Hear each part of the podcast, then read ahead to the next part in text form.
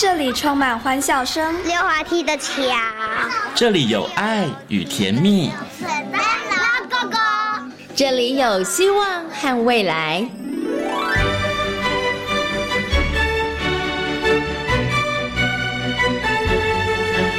遇见幸福幼儿园，遇见幸福幼儿遇见幸福幼儿遇见幸福幼儿园。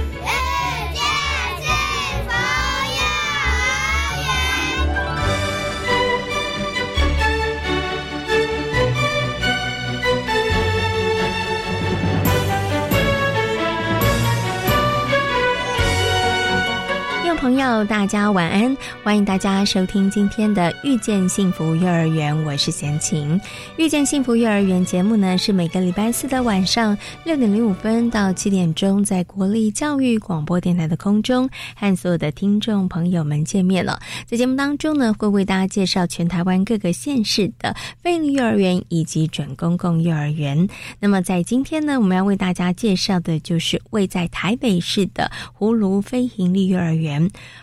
葫芦费力幼儿园呢，前身是葫芦公办民营托儿所。那么在二零一五年的时候，由台湾公共托育协会来承办了。那教学呢，以学习区还有主题区为主。那结合各方资源，提供幼儿更多元的学习环境。那么在今天幸福幼儿园的单元，葫芦费力幼儿园的廖千惠园长将会跟大家来进行精彩的分享。那么在节目的后半段呢，我们进行的单元是大手牵小手。那么，在今天的单元当中，为大家访问到了奇威儿童专注力发展中心的执行长廖生光老师，跟大家来分享父母亲如何运用生活当中的小活动来协助孩子加强感觉统合能力呢？其实一点都不困难呢，只要爸爸妈妈呢在生活当中多用点心，多学一些小 pebble 就可以了。等一下呢，就请廖胜光老师、光光老师在空中跟大家来进行分享。好，马上呢。就来进行节目的第一个单元——幸福幼儿园。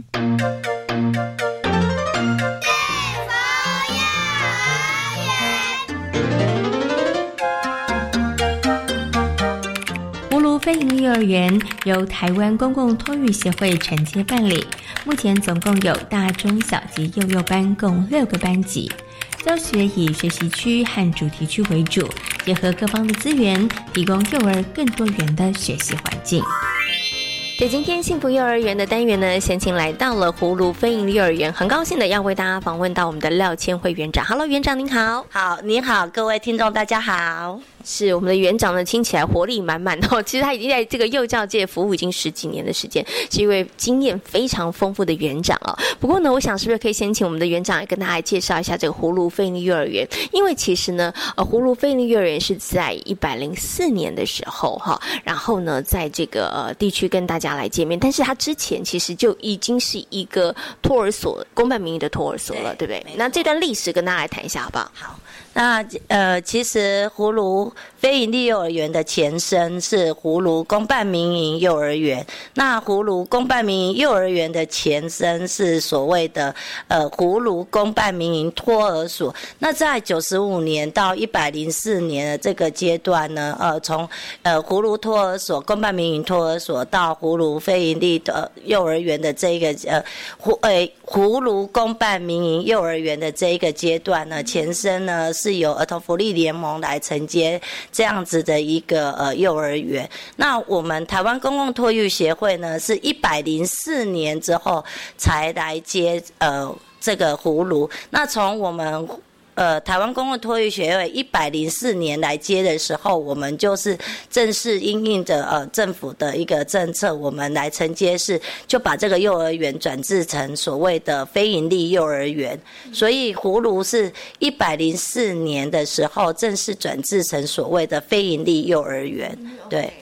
不过刚刚啊，透过园长跟大家分享这个简短的历史头，你也发现，其实在这个过程当中，其实有两个不同的法人来承接，对不对？哈，之前呢是儿童福利联盟，那之后呢是这个台湾公共托育协会，哈，那两个法人其实呢建制上都非常的健全，但是可能在教学上面，或者是对于家长的感觉上面，哎，是不是在这个衔接的过程里头，那时候是真的有一点点辛苦啊？就是可能对于园长或老师来讲，他可能会。经过一个有点小小的阵痛期，需要去做一些调整，或者是要做哪一些动作，可能会让家长比较安心，因为他们可能比较熟悉的法人，哎，换了另外一个了，他们可能会担心说，呃，园内的老师会不会异动啊，或是教学的方式上面会不会有做一些调整呢？对，是。对，诚如主持人所言哈，这确实我们一零四来接之前，在前端的部分，呃，两边的法人必须要做，真的要做还蛮多的共同的努力哈。那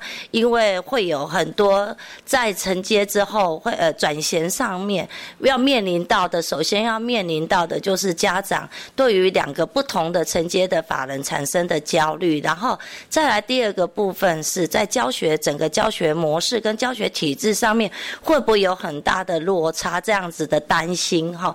那所以其实我们在一开始来承接之前，两边的法人其实就有做了很多的沟通，事先的转衔上面的沟通。那所以呃，在正式承接之前，好，经过了一些沟通，然后呃大大家达成的一个共识，就是说我们要呃让我们的目标就是要让里。面的所有的原来的孩子跟家长们呢，能够放心，然后再再来就是，呃。包括在老师的部分，我们也希望是说到呃那时候愿意留下来的老师，可以留任下来的老师呢，也可以对我们新接的呃法人有比较大一点的信心这样子。所以其实我们在来承接之前，有做了一些包括说明会的这个部分哈，那也有来找老师们一起所谓的呃物谈哈，呃共同的物谈，个别的物谈，像这个。部分我们都做过，那来接了之后呢？呃，我觉得还蛮好的，就是基本上第一年的呃一百零四年来接，因为前端两个呃法人的努力，所以其实还蛮蛮还蛮好的状态是，并没有因为。换法人，然后所以流失掉学生，好，反而是大多数都留下来了。然后那一年的招生也是满额的，然后还要抽签这样。那进进到呃教学现场之后，那基本上因为了因应。原来留下来的老师跟孩子的这个部分的呃稳定性，那我们在整个教学模式上面的调整，一开始还是从老师们比较熟悉的这呃运作上面去调整。那一开始他们是走在前前面的前端的幼儿园，他们走的是所谓的蒙特梭利教学模式。那呃，我们进来就从老师们最熟悉的所谓的。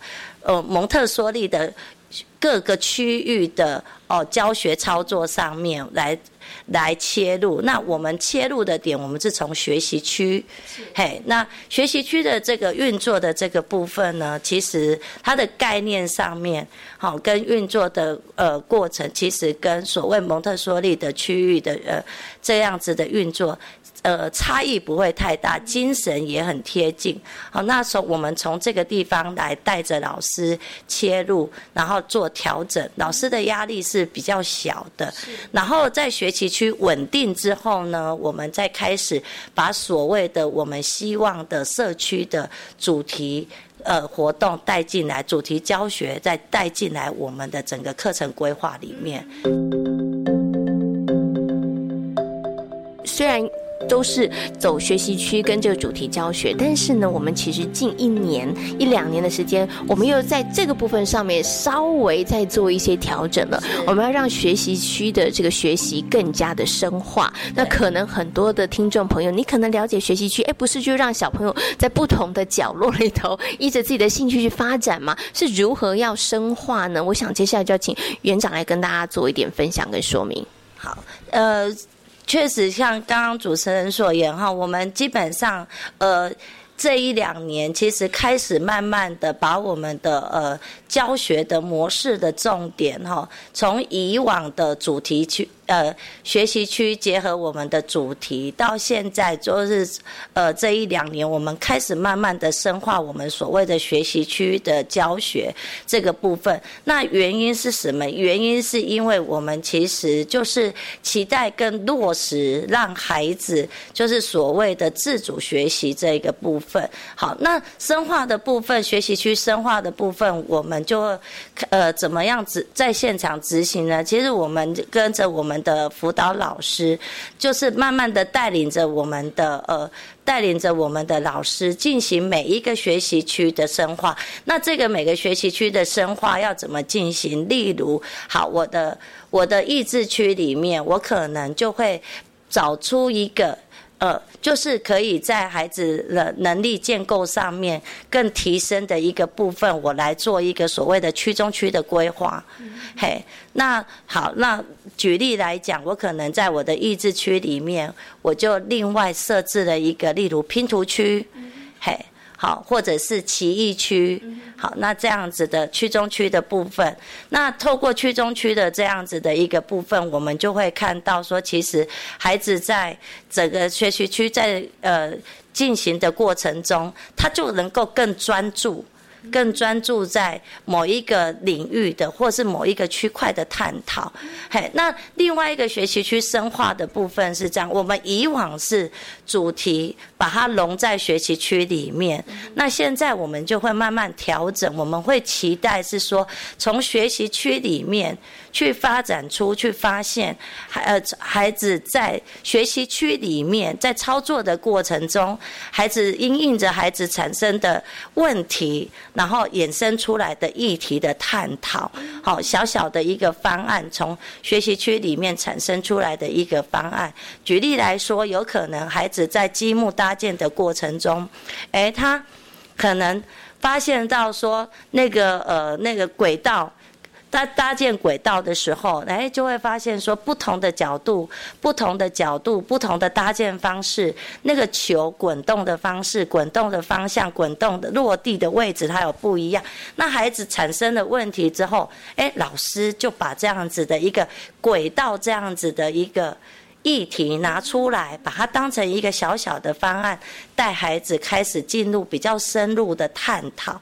嘿，对，这是我们接下来就是在我们的学习区的整个运作上面，好，我要再往前再调整的这样子的一个方向，对。那我们刚刚谈到了主题跟学习区，其实是葫芦菲利幼儿园在教学上面两个非常重要的部分呢。那其实除了这两个部分之外呢，其实还有一个部分就是跟社区有关。对，我们的课程里头呢，其实跟我们的社区很多的部分上面，它其实也是有连接在一块的哦。那在这个部分上面呢，园长跟大家说一下，你们怎么把它跟社区还有课程，然后幼儿园里面的活动，然后把它这样子串接起来呢？是对。对，那就是。呃，我们有一个非常非常重要的概念，就是说，我们会希望我们的幼儿园，它就是一个社区化的幼儿园。好，那我常常在跟我们的，就是在招生说明会的时候，我就会跟我们家长说明，我会跟他们先讲明，我就说，呃，第一个葫芦呢，进行的教学主题呢，绝对不会有什么恐龙啊，然后外太空啊这样子，就是孩子可能。看不太到，也摸不太到的一个这样的主题，那我们会进行的主题呢，一定是会要跟我的孩子生活经验跟他的生活环境是贴近的。好，那所以我们的主题一定是跟孩子的社区是有相关的。那第二个第二个部分就是说，呃，第二个部分。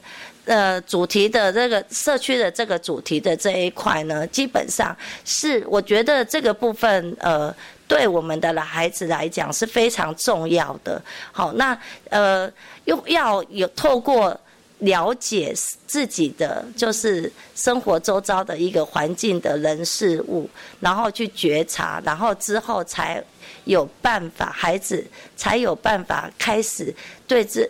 他生活周遭的人事物开始有感觉，有感觉，有有感觉，然后再慢慢慢有感情。对，好，那我们更希望的是未来孩子真的真的就是呃，长大之后，不管他未来求学或者是工作，他会永远回过头来，会知道说，哦，我的家在哪里，我的社区在哪，他是有根的。好，然后他会会有朝一日会愿意回到他原来居住的地方。对，嘿，那所以主题的这个部分，一定是跟我们的社区是相，一定是会是非常的紧密的。那我们的户外教学。一定都是在我们的社区里面进行所谓的社区踏查，对，那呃带着孩子做呃深入的对社区的这个部分做做深入的一个呃了解，对，那以我举一个例子来讲好了，像我们旁边是公园，哦，那这个公园是呃我们孩子每天都会要去的公园，那这个公园呢，其实在之前可能对孩子来讲，就是每天放学校去玩的，去玩的一个公园没什么。可是当我们把它设计成一个主题，带着孩子去探究的时候，其实孩子就在里面就会有发现，有很多很多的不同。好，好，我们像呃上个学期，我们的小班的老师带着我们的孩子，好，然后去看看公园里面到底有什么。然后在一一系列的踏查跟跟观察之后，我们的孩子发现好多他们原来没有发觉到的事情，包括我们的公园里面有好多好多好大的树，然后有鸟巢，然后不同的鸟，那然后有很多的花，然后再来。有很多的鸟大便跟很多的垃圾，对，那所以后来慢慢的，除了他们去认识那些，去去认识那些树花花草草，然后看观察那些鸟之外，那。他因为发现了很多的垃圾，然后有很多的鸟大便，于是乎他们就孩子们就开始就在讨论这件事情，那怎么办？怎么处理呀？然后老师就带着小孩，然后就去。就去找里长，我们的里长啊，嗯，这样子，嘿，啊，就跟他们讲说，我们发现有好多的垃圾哦，为什么会好多的垃圾？应该是很多人丢垃圾吧？那还有，那里长啊，你有没有请那个清洁队员来扫？然后里长他们就说有啊，我们有请呢，可是扫完了之后还是丢哎，那怎么办呢？然后于是乎，我们的小孩啊回来就开始讨论说，对啊，那怎么办呢？那。要不要诶来立告示牌说不可以丢垃圾？好，那要不要去做一些什么啊？我们要不要做一些什么事情？这样，后来我们的小孩很可爱，自己就做了做了一些宣宣那个有点像那种广告的那个。对对对，然后就每一天早上，然后就出去游公园，然后就对着里面的公园的人说，在这里不不可以乱丢垃圾哦，不可以，呃，然后不可以在里面抽烟哦，不可以在里面骑脚踏车哦，就在里面宣导。那过了一段期间，你就会发现，哎，真的，哎，那个是有成效的，嘿，那你就会看到说，社区的社区的爷爷奶奶跟跟社区的住户，然后使用公园的呃社区住户跟我们的幼儿园，对，有产生了很大的连接，然后互动，对，嘿。我觉得这真的是一个很棒的一个分享哦。那我觉得刚刚园长跟大家谈到，因为其实好多幼儿园我知道都有户外活动，然后大家的户外活动有的时候可能会找到好远的地方，或者是特别 就觉得说什么动物园呐，或者是一些比较特别的地方。其实户外活动它有时候不需要大费周章，社区周遭其实也是一个很棒的户外场所。而且我觉得从刚刚园长分享里头，我还发现了一件很重要的事情，就是哎，其实带孩子去踏查，真的不是只有走。而已。对，老师要适时的设计跟引导。对，我们将带孩子做什么？请孩子看什么？对对，这样子他才能够真的用心，或者是去开始用不同的角度去观察他每一天所走的路，每一天所处的这个社区，然后从这个地方上面开始，慢慢的也让他开始对这个地方好奇，产生动机，然后产生了这个感觉，最后产生了感情。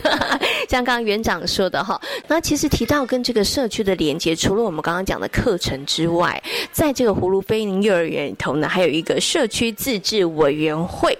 为什么在葫芦飞鹰幼儿园有一个这样子的一个组织？而这个组织里头组成的成员有谁？然后我们主要想要达到的目的是什么呢？我来介绍一下哈，我们的社区自治委员会。那社区自治委员会成立的目的，其实我们有一个很重要的概念是，对于育儿这件事情，一个社区其实是要一起共同来面对跟承担的一个责任哈。对，在育儿照顾的这个。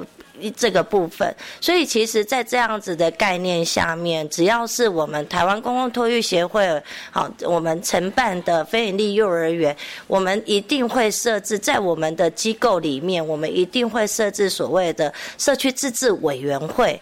那透过社区自治委员会，它有一个所谓的共治的概念，来大家一起来。共同经营，好经经营，我们不要讲治理，就是经营这一间幼儿园。期待就是让大家建立起那个共识，透过共同经营的这样的历程，建立大家对于共同照顾这样子的一个共识。那主社区自治委员会里面的成员有哪些呢？成员呃就会包括所谓的好，包括我们的地方政府的代表。那地方政府的代表在台北市来讲，就是我们台北市。政府教台呃台北市政府教育局的学前教育科，好，那除了政府代表之外，我们就会有社区代表。那社区代表会有我们的在地里的里长。那像我们的葫芦幼儿园是在图书馆的楼下，所以想当然我们的社区代表里面，我们一定会邀请的是我们图书馆的主任。那另外我们会有邀请两位专家学者，就是在幼教幼保领域专的专门的。专家学者，呃，担任我们的专家学者代表。那另外，我们会由我们的家长会去推选出两位家长代表，那也会由老师们共同推选出一个老师的代表。所以，其实，在这样子的一个组织里面，包括地方政府的，包括社区的，包括幼教领域的，哈，然后包括老师的。老师的，包括家长的，来自不同面向的，就是代表，然后大家一起共同来关注这一个幼儿园的相关的议题。那这我们原则上大概。一个学期一定至少会开一次自治委员会，那每一次的自治委员会，我们讨论的就是有关于这个幼儿园，包括在经营的面向，或者在教学的这个内容的这个部分，或者在有一些理念的这个部分。哈，举例来说，我们最近一期，我们最近开完的呃社区自治委员会，我们其中有一个议题，除了对于呃我们整个学习形式力的学习形式力的一个呃共同的审议之外，我们有一个很重要的议题，就是对于所谓的共同照顾育儿文化这件事情，这个议题的探讨，它听起来这就是一个很大的议题。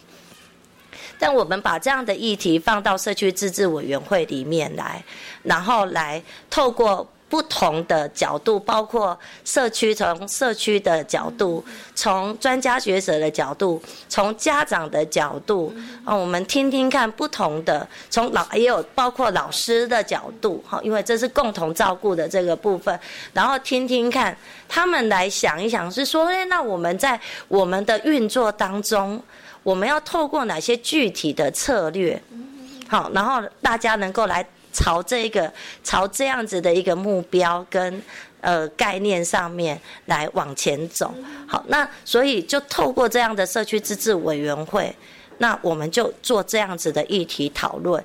那这个社区自治委委员会的这样子的一个功能。除了就是更全方面的去检视，从不同的角度去检视，说这个幼儿园的整个的经营跟运作的这个部分，好，那另外还有个部分，它就是真的落实，回过它真的落实，就是所谓的全体共同照顾，社区共同照顾这样子的一个概念，对。好，所以刚刚园长跟大家分享的这个社区自治委员会哦，其实我觉得呢，像刚刚呃园长说的，其实真的是集众人之力啦。一方面，其实呢也要不断的检视幼儿园是不是坚守着当初的一个理念、核心目标往前进之外，其实另外一个角度来看，我也觉得是，其实真的是汇集多方的资源，因为真的要养大一个孩子不容易，真的要大家一起来哈，才能够为这个孩子打。造一个更好的环境，让他可以在这样的好环境里头成长哈。好，那今天呢也非常谢谢呢葫芦菲尼幼儿园的廖千惠园长呢，在空中跟所有的听众朋友做这么精彩的分享，感谢您，谢谢，谢谢大家。阅读原本是一件孤独的事，可是当我们讨论一起读过的书，这个过程就足以形成最美好的陪伴。我是林信杰，要跟大家分享的作品是石晓峰的《生命的浮影》。教育电台 Channel Plus 频道推出“陪你读的书”主题策展，让文学里饱含能量的养分，成为现实生活中的喜悦微光。教育电台的听众朋友，大家好，我是教育部长潘文忠。开学后的卫教更是重点，教育部已经和台湾。儿科医学会来合作，会深入到校园进行相关的防御先导，学校也会规划相关的课程，让每个孩子用正确的知识来保护自己，也保护所有人的健康。教育部会尽最大的努力，和大家一起来守护我们孩子的健康。推着沉重的手推车穿梭巷弄，不嫌脏不怕臭，无畏风雨，只为努力撑起一个家。全台第一家服务清寒拾荒长辈的老人福利关怀协会推出推动爱拾不荒回收车计划。我是艾怡良，邀您伸出援手，改善长辈们的拾荒用具，让回收更方便，捡拾更安全。爱心专线零二八七九一二一九一。大家好，我们是台湾弦乐团，我们都在教育广播电台。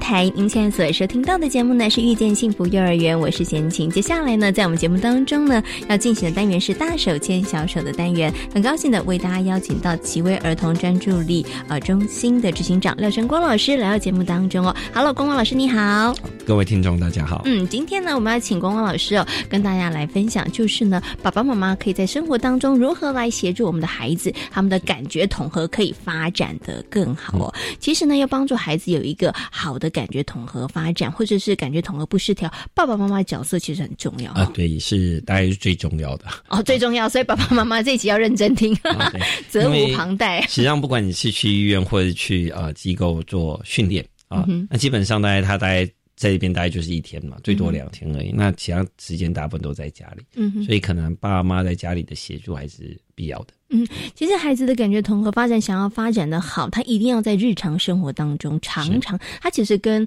练习跟经验。其实都有一些关系，对不对？所以当他如果呃某一些动作他做的不够多的时候，他自然而然在这个部分上面的发展，他就会比较弱一点点了。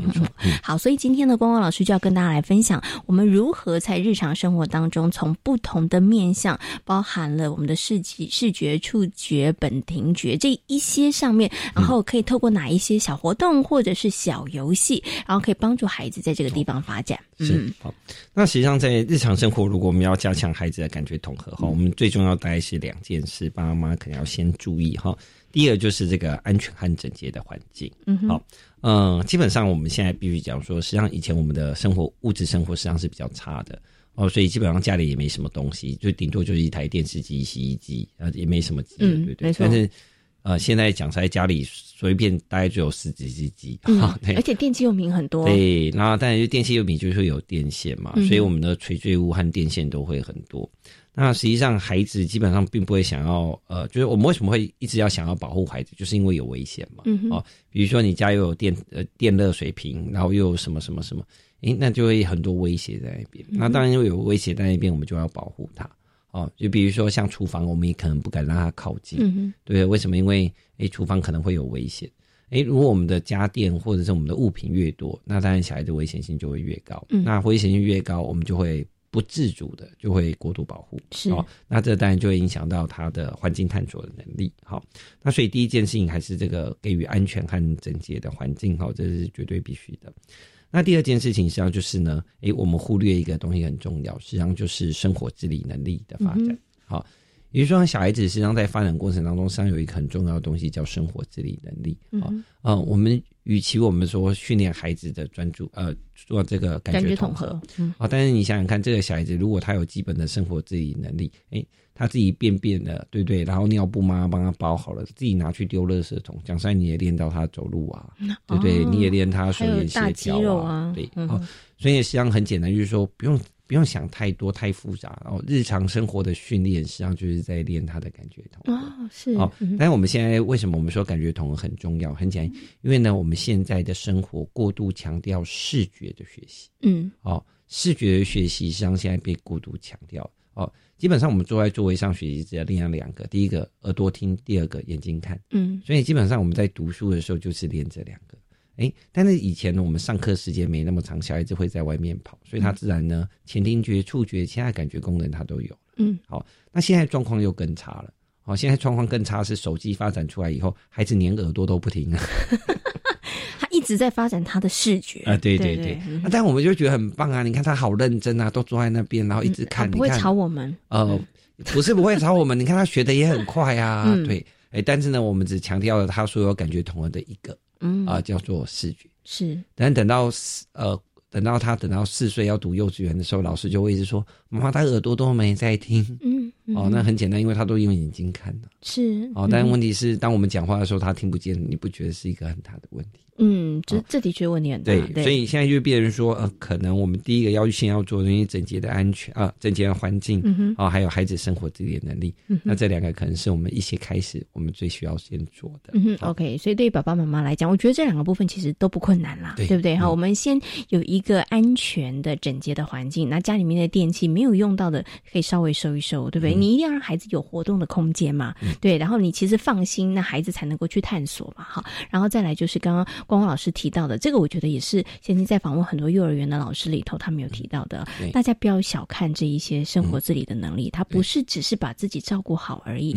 他其实会帮助你有一些能力的培养。那这些能力会让他日后包含了社交、人际跟学习，或者在课业上面，他其实都会有很大的影响了。哈、嗯 OK，好，那我们接下来呢，光光老师就要就各个部分方面来跟大家谈了哈。好，那刚刚光光老师有提到。视觉，我们就先从视觉开始好了。好那光光老师视觉，我们是不是就可以不用训练了？因为现在小孩子视觉能力很好，因为他们会看手机、会看电视、会看平板，所以视觉是不是就可以不用忽就可以忽略它了？视觉哦，视觉大概在就是呃，可能就是呃，视觉可能我们要注意一件东西，就叫做手眼协调，我嗯就是丢接球哈。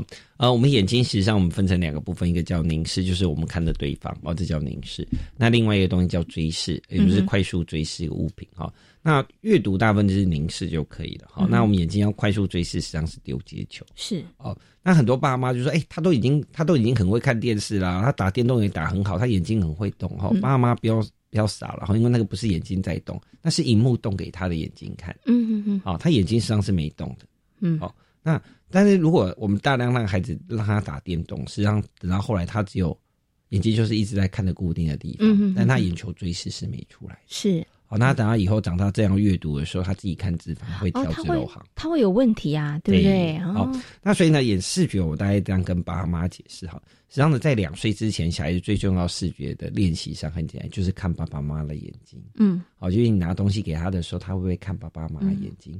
哦，那但是大家要记得，就是小孩子一开始的时候呢，看东西是比较近的，所以一开始我们抱他的时候要近一点，然后看着他眼睛，然后跟他讲话。那小孩子一定要有视觉注视哦，他有视觉注视，他视觉注视最少要能知道三十秒以上，嗯，那他才可以模仿我们的表情。哦，是，好、嗯那如果小孩子如果不会模仿我们表情，他讲话就会比较慢。嗯，好要所以模仿我们的嘴型嘛，哎、对对？好嗯，所以呢，小孩子实际上在两岁之前，最重要就是我们跟他讲话或看他的时候，他会看着我们的脸。嗯哦，那当然你也不要都不笑，因为你不笑，他就很懒得看你。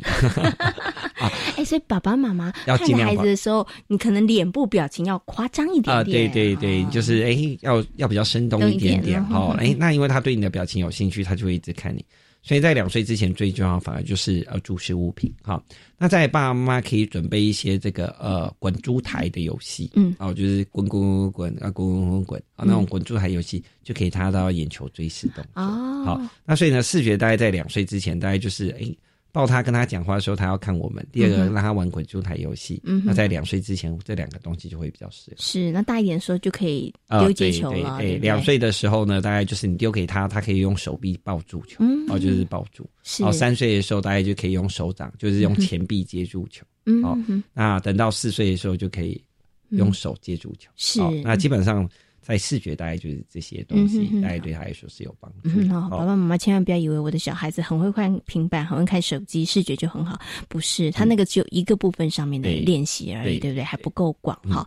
好，那讲完了这个视觉，我们接下来讲，就是因为视觉而被忽略的听觉。好，那听觉要怎么训练呢？哦，听觉实际上很简单哈，听觉呃，听觉可能跟爸爸妈妈想象最重要不一样，就是实际上呢，小孩子在声音在分辨上的学习，好，实际上是在四个月到一岁两个月的时候是最重要的。嗯好，小婴儿实际上是呃呃，就是小婴儿实际上的声音哈，他可以听到非常的细节。好，嗯那但是呢，他因为他的切割太细了，所以导致他在语言学习上会变得比较弱。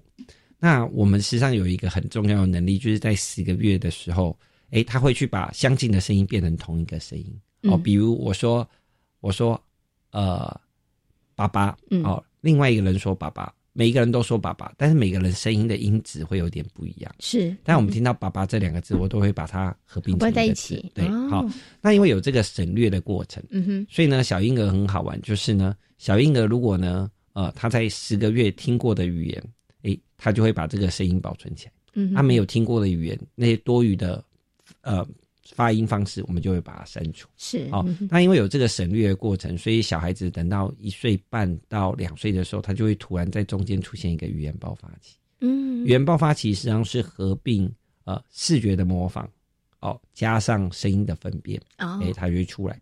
所以呢，小婴儿如果你要让他常讲话，实际上很简单，就是早一点讲话。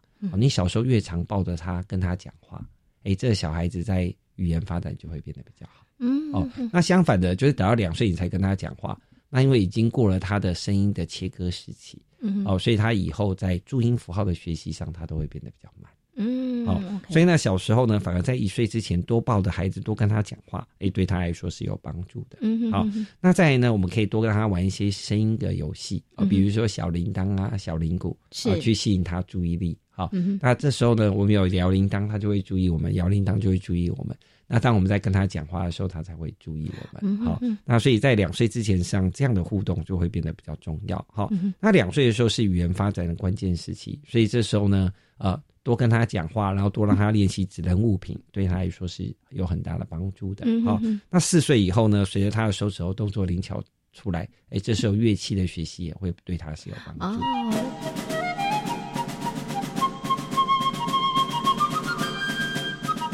请问一下光光老师，爸爸妈妈讲话的时候要不要音频高低有些变化？哦这样他们会不会在那个听觉上面的一个刺激上面会稍微没有那么好啊？哦，呃，这实际上是一个非常重要的呃问题哈，因为实际上跟大人想象不一样哈，就是呃我们的头颅的宽广哈，会跟这个我们辨识呃声音的方向有关哈，嗯因为我们的头比较大，所以呢，当低频的声音哈，低频声音它是有一个波长的，嗯。这个波长呢会刚好卡在我们的头，嗯。哦，那所以呢，基本上来说，低频的声音呢，因为它的波长比较宽，所以基本上低频的声音因为太宽了，所以导致我两耳听到的声音实际上是一样大小。的。嗯哼啊、但高频的声音就不一样，因为我头比较大嘛，嗯。诶，这个高频声音因为它的声音比较密集，所以呢，它会会被我的头挡住，嗯，所以呢，高频声音变成我右边听到的声音，声音在右边，我右边听到的会比较大声，但我左边因为被我头挡住了，嗯哼。所以我听到会比较小小声。那现在我们大人头比较大，嗯，小孩子的头更这样更更小嘛，对对哦，所以呢，对他来说呢，低频的声音，他听起来两边是一样的，嗯，哎，稍微高一点的，他听起来也是一样一样的哎，反而你要声音要拉高，哎，声音拉高，他马上就可以听到，哎，两边声音是不一样，哦所以就会变得很多很好玩。有些爸爸讲话比较有磁性，呃，嗯比如说，哎。小宝宝哦，宝宝在看你哦，啊，啊那个小孩子只晓得啊没反应有一个声音，但在哪里他根本就搞不清楚。啊，哎，但是呢，这时候呃，妈妈妈妈讲话，来讲话他就会比较有反应啊。他不是讨厌爸爸，是因为你声音太低。嗯所以通常我们在带孩子，我们会故意用娃娃音，就啊，小宝宝好可爱呀，哦，就很简单。我们故意把声音拉拉高哎、拉高的时候他方便察觉啊，他当然基本上就会比较有反应，反应会比较。那如果爸妈讲话反应都很平淡，嗯哦，那因为没有那个起伏，那小孩就更难察觉。嗯哼哦，那基本上你每天都住在工地，然后每天都很吵，讲而久而久之，你就会把它当背景声音。哦，嗯哦所以呢，如果爸妈的语调都很平，那小孩子很容易就变成他你在讲话的时候，他根本就没在注意。哦哦，对，哦啊，那个部分可能爸妈就要注意一下。哦，所以我们小朋友小的时候，爸爸妈妈跟小朋友讲话呢，要让自己的声音音调起伏稍微高一点点，对对对这样小朋友他其实比较能够听得进去啦。OK，好，我们刚刚呢跟大家分享的是这个听觉的部分，那我们接下来呢来谈谈嗅觉。其实嗅觉部分好像大家比较少去重视到这个哦对部分，对不哦对？嗯呃，嗅觉实际上是这样哈，嗅觉是一种天生就感觉的感觉系统哈。那嗅觉实际上在两岁之前非常重要啊，因为呃两岁之前他的视觉还没有成熟，其他感觉功能还没成熟，他那时候成熟的感觉就只有听觉还有嗅觉嗯哦。所以嗅觉是什么呢？嗅觉是他找妈妈的方式哦，嗯所以呢，他只要闻到呃妈妈的味道，闻到自己的味道，他就会觉得安全。所以，如果一个孩子有鼻塞的话，那他的安全感就会比较低。嗯，好、就会比较容易闹脾气。好、那所以小婴儿实际上都会有一个包巾保护巾啊，实际上那个就是因为嗅觉的关系。嗯那爸妈不用不用想那么复杂，就是很简单，就是多让他闻一些味道。哎，比如说你让他闻一下苹果，你就会哎，你猜猜这是什么味道？嗯，好，让他对于味道的感觉更多，哦嗯，更丰富。基本上他就不会闻到一点点味道，他就很容易觉得没有安全感。嗯哦，OK，这个嗅觉好像真的在我们谈到了很多的呃这个感官当中，它其实是真的比较少一点点。嗯，实际上没有嗅觉，实际上很重要，只是说我们大人比较容易忽略，因为嗅觉上是跟记忆力是直接相关的。嗯，哦，比如说今天我们闻到一个味道，因为我们马上就会有一个记忆。嗯，哦，所以呢，嗅觉越好的小孩子，他以后在记忆的表现会越好。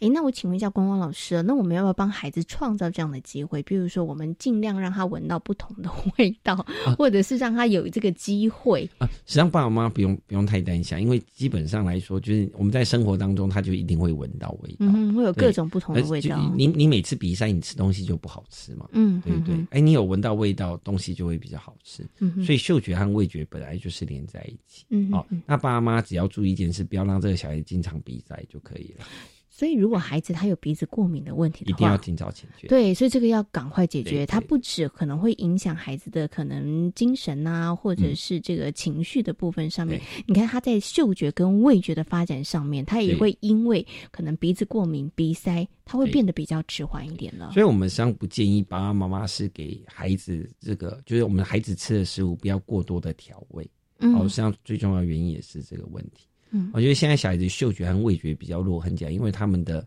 那个食物的添加的味道太多。嗯你所有都，你所有的食物你都加酱油，基本上就是酱油味；你所有的食物你都加番茄酱，就是番茄酱味。嗯你今天买的什么鱼有差吗？啊没有差，因为我吃起来就是酱油味。这样啊，所以反而是呃，就是正常的，就是尽量减少过多的调味剂，实际上对孩子在嗅觉和味觉上都会有。哦，所以他就可以吃到哦，这个是花椰菜的味道。对对这对这个黄鱼的味道可能跟虱目鱼它真的是不一样样的对哦。所以这个在味觉跟嗅觉方面的实际上，我们当然在练习的时候就很简单，就让孩子多闻一些，比如说呃苹果啊，你看这苹果是什么味道，嗯就有点像闭着眼睛，然后你闻一闻，你叫他猜，嗯，哎嗯哦，比如说拿一个苹果在他鼻子前面闻，那问他说这是什么，他跟你讲说这是拔蜡，你就死定了。爸妈就担心。啊，只是目前来说，呃，就是实际上这个在呃另外一个研究有发现哈，就是实际上呃嗅觉如果嗅觉丧失的时候，跟这个老人失智症。它是相关联的，就是老人开始失智的时候，他同时开始丧失嗅嗅觉哦，所以嗅觉跟记忆是直接的连接，所以很多爸妈都觉得不重要，然后又骂孩子：“你你怎么记忆那么差？你先去看他鼻子有没有问题。”哦，这有可能哦。光光老师提醒了大家哈，对，所以像刚刚嗅觉，我想到说，哎，那所以常常带孩子去大自然当中，可能也是不错的哦。对对，因为大自然当中其实有，以其实有很多植物的味道，对对对，它其实也可以帮助孩子在这个嗅觉部分。其实实际上我们就说。实际上真的没办法，就只好让孩子闻香水了。哎，可是香水你又不能整个房间，你 always 喷一种香水也不行，对不对？那会臭。那就没有办法给孩子多一点的这个刺激跟学习了。好，我们刚刚谈到的是嗅觉，那刚刚其实光光老师有顺便提到了味觉的部分。味觉部分的话，就是孩子在吃的食物上面，他可能不要口味过重，或者是过复杂。的调味，呃，应该有说小孩子实际上，呃，味觉实际上跟他在两岁之前吃过的食物种类有关。好，呃，人类是杂食性的动物，所以在两岁之前吃过的东西，他之后就会记得。嗯，哦，那，呃，因为现在我们实际上我们现在开始学西式的生活，所以实际上就会有很多什么番茄酱啊、芥末酱啊，基本上所有的东西，你只要放加了番茄酱和芥末酱，吃起来都一样吧？基本上就都就差不多，对不对？所以。呃，就是肉硬和肉软而已，哦，所以那个东西就变成是可能那个过度调味这个部分要稍微注意。好，那在日本有一段研究就发现，实际上他们调查这个四岁和五岁的小孩子，他发现呢，由于这个呃，由于食物的种类的问题，哦，所以现在小孩子在味觉的区辨上是有有困难的。嗯，所以今天你叫他闭着眼睛叫他吃东西，你是可以欺骗他的。因为他根本不知道他自己吃了什么东西，好，所以过多的食物的添加剂导致孩子对于味觉的呃迟钝，哦，所以他们现在变成是你会发现味觉变得迟钝的小孩子都不喜欢吃东西，嗯，因为对他吃东西讲出来就像没什么乐趣啊，对，因为一样啊，就像你生病嘛，你生病然后吃起来东西都没有味道，就好像嚼蜡一样，哦，所以你说现在小孩子为什么不喜欢吃东西？很简单，因为我们给过多的调味剂，嗯。啊，那过多的调味剂把他的味觉破坏掉。嗯，哦，你只要没有那些调味剂，他就吃不出感觉。哦，对，那可能有些这个爸爸妈妈，他可能会用的方法可能又更极端一点，他可能说，那那就味道再加重一点。哦，那当然就就更糟糕了，对对不对？就会变成说，他长大以后就会变成挑食，就是。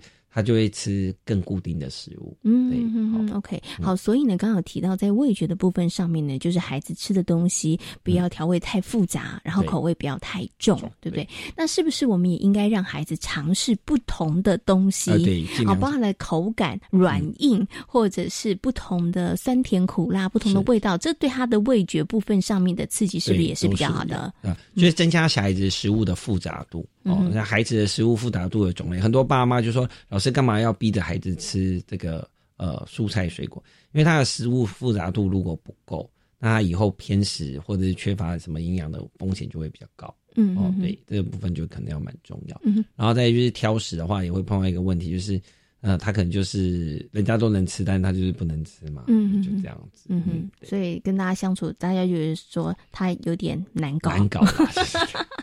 哎，所以刚刚光光老师有提到一个哈，我就好奇了。所以孩子，比如说他进入到幼儿园里头，三四岁，他会有些挑食的状况，是不是就是他在小的时候，他的接触到的食物的复杂度不够多，他可能太单一了，或者只有两三项，所以才会变成他以后在这个吃东西的时候会有挑食的这样的状况。你看，基本上小孩子基本上在两岁的时候什么嘛都吃，对不对？因为不能吃的他也放嘴巴。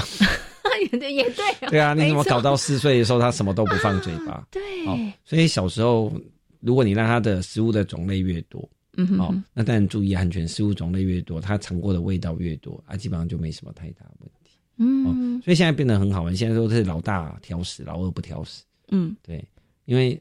老大就是什么吃什么，我们都很怕他过敏，对对对？所以他尝试的东西很少。那当然，老二你就随便让他吃，因为没时间管他了。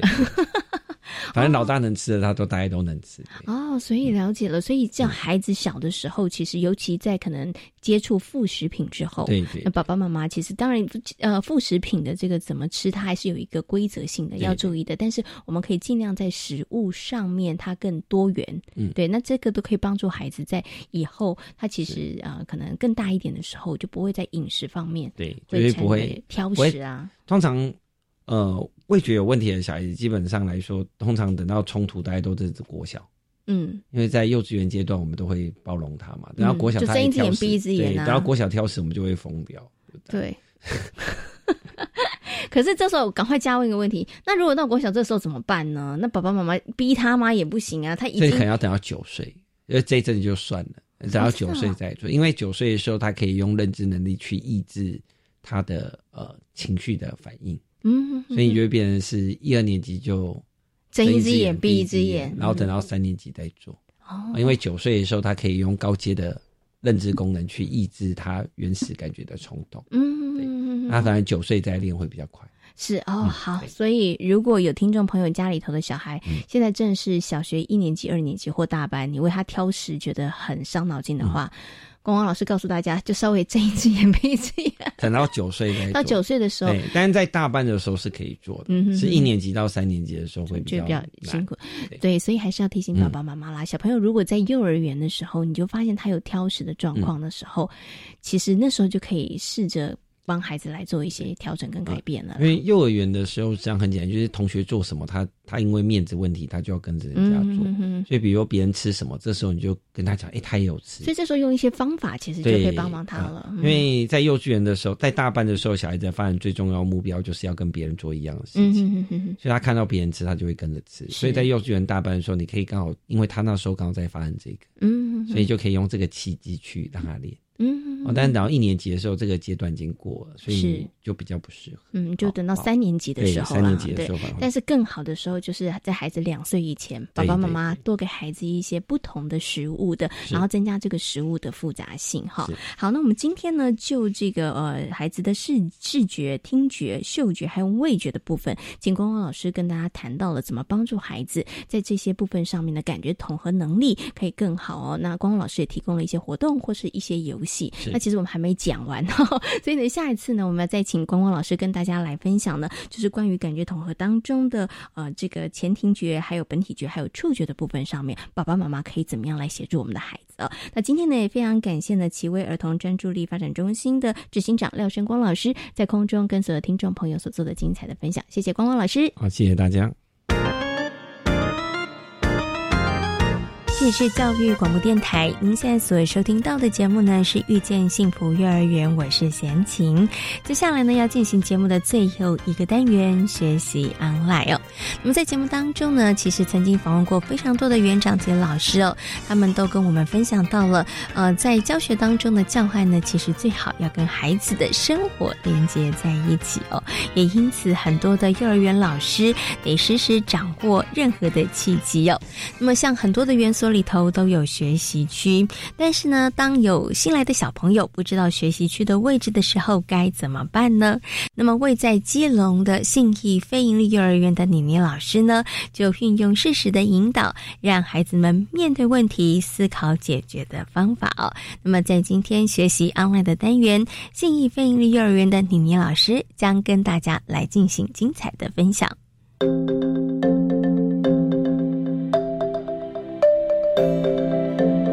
学习 online。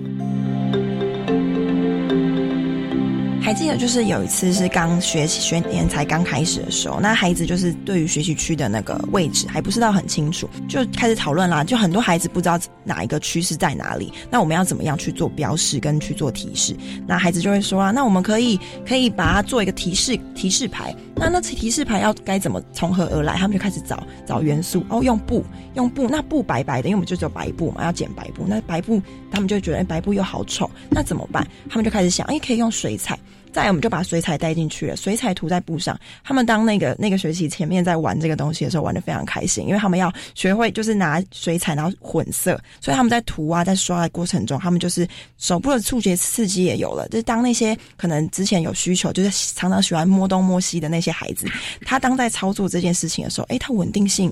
就变高了。那孩子在这个过程中呢，他也学习到说，哎，要怎么处理？之后，呃，刷完了地上就脏了，那脏了怎么办？拿拖把去拖，拿拿抹布去擦。所以在这光当中，孩子是开心，是是开心，然后是愉快的。可是中间过程中，老师也不会觉得说，哎，我我要需要帮他们处理，或是帮他们去。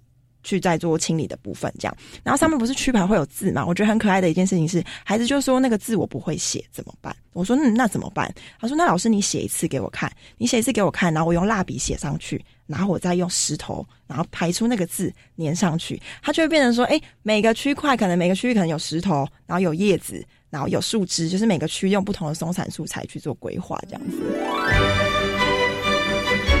在今天遇见幸福幼儿园的节目当中，为大家邀请到了奇威儿童专注力发展中心的执行长廖生光老师，光光老师跟大家谈到了如何从生活当中的小活动来增强孩子的感觉统合能力。同时呢，我们也在节目当中为大家介绍了位在台北的葫芦非营利幼儿园。感谢所有的听众朋友们今天的收听，祝福大家有一个平安愉快的夜晚。我们下周同一时间空中再会拜拜。